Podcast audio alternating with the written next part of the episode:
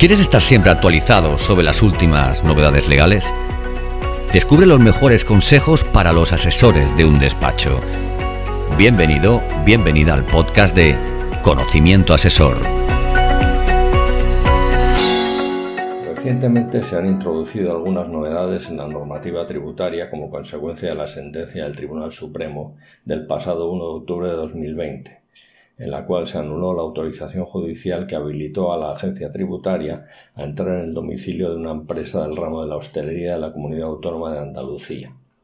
Dicha actuación se había justificado en el hecho de que el contribuyente había tributado en base a unos datos declarados que daban como resultado una cuota inferior a la media de rentabilidad del sector a nivel nacional, por lo que podía inferirse de este dato que el obligado tributario podía haber estado ocultando ventas efectivamente realizadas. El alto tribunal estableció que no está de más especificar que la corazonada o presentimiento de la Administración de que, por tributar un contribuyente por debajo de la media del sector, le hace incurrir a éste en una especie de presunción iuris et de iure de fraude fiscal, es un dato que por sí mismo no basta. También señala que la autorización de entrada debe estar conectada con la existencia de un procedimiento inspector ya abierto y cuyo inicio se haya notificado al inspeccionado la Ley 11-2021 de Prevención del Fraude Fiscal viene a clarificar el régimen de autorización judicial de entrada en el domicilio del obligado tributario que haya sido solicitada por la Administración en el marco de una actuación o procedimiento de aplicación de los tributos.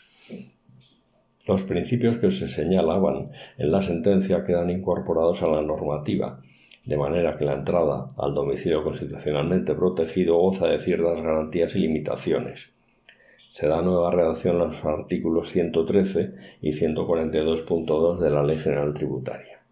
En el artículo 113 se añaden los siguientes párrafos. La solicitud de autorización judicial para la ejecución del acuerdo de entrada en el mencionado domicilio deberá estar debidamente justificada y motivar la finalidad, necesidad y proporcionalidad de dicha entrada. Tanto la solicitud como la concesión de la autorización judicial podrán practicarse aun con carácter previo, al inicio formal del correspondiente procedimiento, siempre que el acuerdo de entrada contenga la identificación del obligado tributario, los conceptos y periodos que van a ser objeto de comprobación y se aporten al órgano judicial. Por otro lado, el apartado segundo del artículo 142 de la Ley General Tributaria queda a partir de ahora de la siguiente manera. Cuando las actuaciones inspectoras lo requieran, los funcionarios que desarrollen funciones de inspección de los tributos podrán entrar, en las condiciones que reglamentariamente se determinen, en las fincas, locales de negocio y demás establecimientos o lugares en que se desarrollen actividades o explotaciones sometidas a gravamen, existan bienes sujetos a tributación, se produzcan hechos imponibles o supuestos de hecho de las obligaciones tributarias o exista alguna prueba de los mismos. Para el acceso a los lugares mencionados en el párrafo anterior de los funcionarios de la Inspección de Tributos, se precisará de un acuerdo de entrada de la autoridad administrativa que reglamentariamente se determine, salvo que el obligado tributario o la persona bajo cuya custodia se encontraren otorguen su consentimiento para ello. Cuando para el ejercicio de las actuaciones inspectoras sea necesario entrar en el domicilio constitucionalmente protegido del obligado tributario, se aplicará lo dispuesto en el artículo 113 de esta ley. La solicitud de autorización judicial requerirá incorporar el acuerdo de entrada a que se refiere el mencionado artículo, suscrito por la autoridad administrativa que reglamentariamente se determine.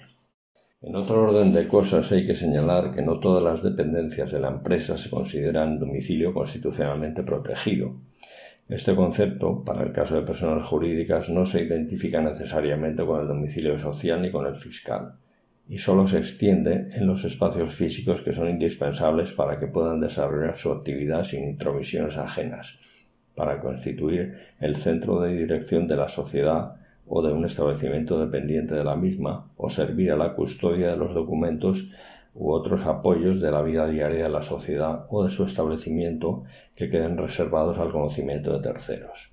En los casos en que la entrada sea sobre lugares en los que se desarrollen actividades que no tengan la calificación de domicilio constitucionalmente protegido, será suficiente si el contribuyente otorga de forma expresa su consentimiento o bien no será necesario el consentimiento del interesado, que no podrá negar la entrada, en el caso de que la inspección disponga de la autorización del delegado de Hacienda. En tal caso se podrá acceder solo a instalaciones abiertas al público. En el caso de que la entrada sea sobre el domicilio constitucionalmente protegido, la inspección de Hacienda necesitará la autorización judicial.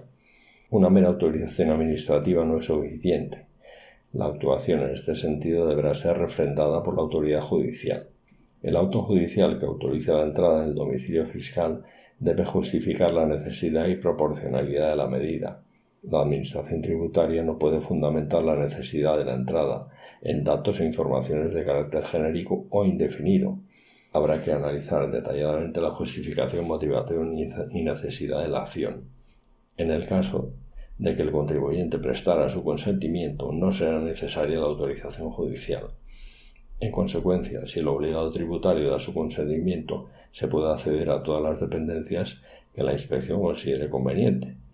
El contribuyente, que es objeto de inspección, tiene que considerar si el ejercicio de su derecho a la oposición a la entrada y a no prestar su consentimiento puede derivar en que las actuaciones se desarrollen en un clima inadecuado, aunque el contribuyente tiene que protegerse ante una actuación que puede suponer la invasión de su intimidad.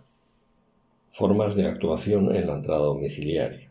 Podemos encontrarnos con dos clases de actuaciones que puede realizar la inspección de tributos en cuanto a la entrada en el domicilio del contribuyente, que pueden estar motivadas, por un lado, o bien por la autorización del delegado o del director del departamento, en este caso se puede impedir el acceso a las secciones que se consideren domicilio constitucionalmente protegido por parte del contribuyente de manera que nada más se puede acceder a dependencias abiertas al público o bien a lugares en los que se desarrolle la actividad laboral.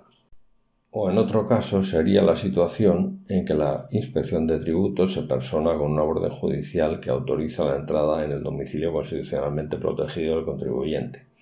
Es aconsejable revisarla con detalle, acompañada a ser posible de un asesor legal se trata de determinar a qué da acceso dicha orden y facilitar la entrada a la Administración en los términos exactos de dicha orden. No se deben aceptar autorizaciones judiciales de carácter genérico ni por causas indeterminadas. ¿Qué requisitos debe cumplir una orden de autorización judicial? La autorización de entrada no puede tener un carácter indefinido, tiene que estar definido claramente lo que se busca. Se debe buscar una proporcionalidad. El juez debe analizar la solicitud de entrada efectúa la Administración y constatar si los motivos expuestos son lo suficientemente relevantes. Si la información puede conseguirse por medios menos invasivos, se debería hacer de esa manera. El auto judicial ha de justificar su necesidad en el caso concreto.